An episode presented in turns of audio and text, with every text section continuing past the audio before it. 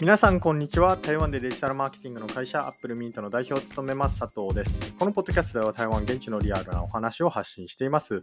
今日は日本の芸能人、えー、有名人歌手の方々の台湾でのイベントの実態みたいなテーマでお話をしたいと思います、えー、結論を言うとですね台湾における集客ってまあ皆さんが思う以上に本当に難しくて、えー、主催者はですねまあ、当然のようにって言ったらちょっと失礼なお話になるんですけれどもこう桜と呼ばれる何、えー、て言うんですか？こう偽ファンあのまあ、ていうのかな？無料チケットみたいな、まあ、そんなのを結構準備しているみたいな、まあ、少し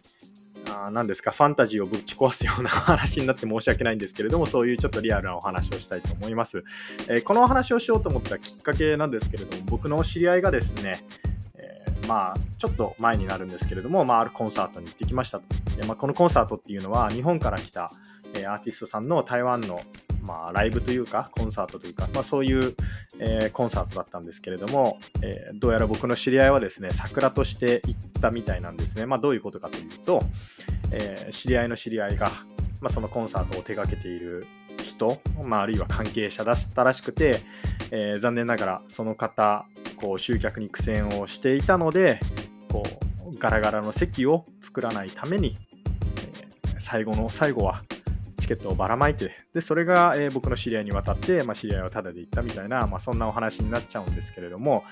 最近ですね日本のアーティストさんがしょっちゅう台湾でイベントをしています、まあ、これはすごいいいことだっていうふうに僕は思ってますね。コロナが明けてあのもう旅行も当然ながらずっと前に解禁されてでそこから日本のアーティストさんあるいは日本の芸能人さえ、まあ、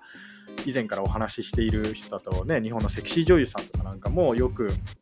台湾に来て、えー、ファンミーティングとかイベントをされていると思うんですけれどもそうですね夜遊びみたいにこう一瞬でチケットが売り切れるみたいなケースもあればですね、まあ、悲しいことに、えー、コンサートあるいはライブの直前までチケットが売り切れないっていうパターンもあります。というかむしろ、え8割9割がこう直前まで売れないみたいなパターンなんじゃないかなっていうふうに思います。まあ、そんな時主催者が一番避けたいのは何かっていうとガラガラの席ですね。であの僕もイベントを来年の4月にする予定なんですけれども、まあ、この来年の4月のイベントに関してはまた皆さんに、えー、時間時が来たら、えー、ちゃんと告知しようと思うんですけれどももう僕も個人的にあの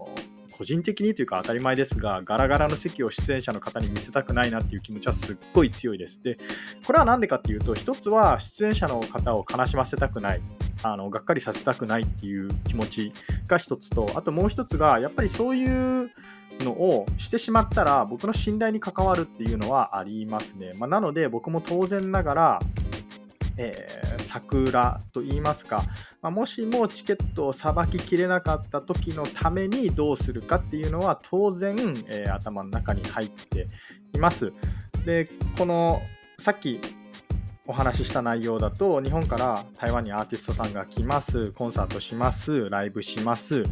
で12割ぐらいはもうすぐにねチケットが売れるっていうことがあると思うんですけれどもじゃあ残りの78割はどうかっていうと直前まで売れないみたいなケースって結構あってでその時に日本人コミュニティ内でチケットがばらまかれるっていうことは結構あるんですね。であの別に僕これ悪いことだとは思っていません。だって当然ながら出演者に配慮して出演者をがっかりさせないために、え席を埋めるっていうことなのでそれは良心を持ってばらまいてるってことなんで僕は全然悪いとは思っていないんですね、まあ、ただ C ってあちょっと微妙だなって思うのがあるとするとやっぱりただでえー、チケットをばらまくとですね、どうしても観客の中で温度差っていうのは出てくると思うんですね。チケットを買って行くファンっていうのは当然ながらもうノリノリなわけですよ。熱量が違うわけですよ。でそれに対してタダでもらうファンっていうのは、ファンというかタダでもらう観客の人っていうのはそんなに熱量が高くないと。でこの熱量っていうのはやっぱり出演者の方に伝わるかなっていうふうに思うんで、まあ、そこは、あのー、まあ、ネガティブなポイントだとは思うんですけれども、ただ、一応そのガラガラの席を見せないっていう意味では、えー、無料のチケットを配るっていうのは全然悪いことじゃないっていうふうには思っています。もちろん理想はですねあの熱量が高い人で100%埋めるっていうことなんですけれどもそれができてる人たちっていうのは実はえー、結構少数で、まあ、ニュースとか見るとすごい満員で、わー、大成功みたいに思うかもしれないんですけれども、じゃあその中にどれだけ桜がいたかっていうのは、まあ、それは本当ね、神のみぞ知るじゃないですけれども、まあ、イベント関係者しか、えー、知り得ないことであって、まあ、それ、まあ、むしろ他の人が知ってもね、誰も幸せにならないことだと思うんで、えー、いいと思うんですけれども、ただ実態としては、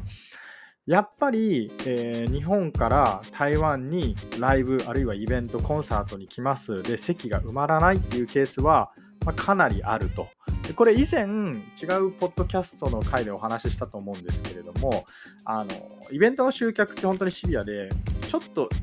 まあ、これは参考程度に聞いてほしいんですけれども、僕、イベント企画会社さん、あの台湾でイベントをよく仕掛けられている方に聞いたお話だと、大体台湾で集客できる人数っていうのは、日本の10分の1っていうふうに聞きました。えー、これはどういうことかっていうと、例えば、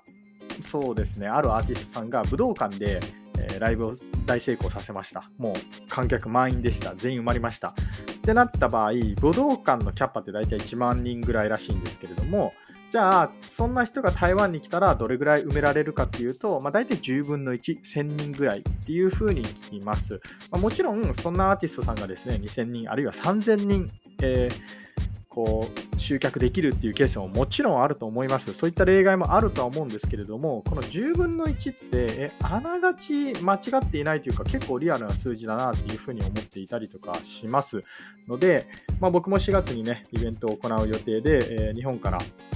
あのある人をお招きしてイベントを行うんですけれどもこれも結構覚悟しているというか、まあ、通常普通に広告をして普通に集客をしたらああ埋まらないだろうなっていうふうに思っているので、えー、とにかくいろいろ積極的に仕掛けるしかないなっていうふうに思っていて、えー、あれやこれやっていうもう大体そうですね結構いろんなことをするぞっていうのをリストアップしているんですけれども、まあ、興味がある方はですね Apple Mint Labo ってちょっと検索して、えー、ブログを見てみてください。あの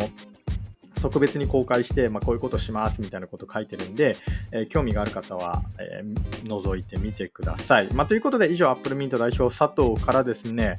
えー、日本の芸能人が台湾でイベントを行った場合の、まあ、実態、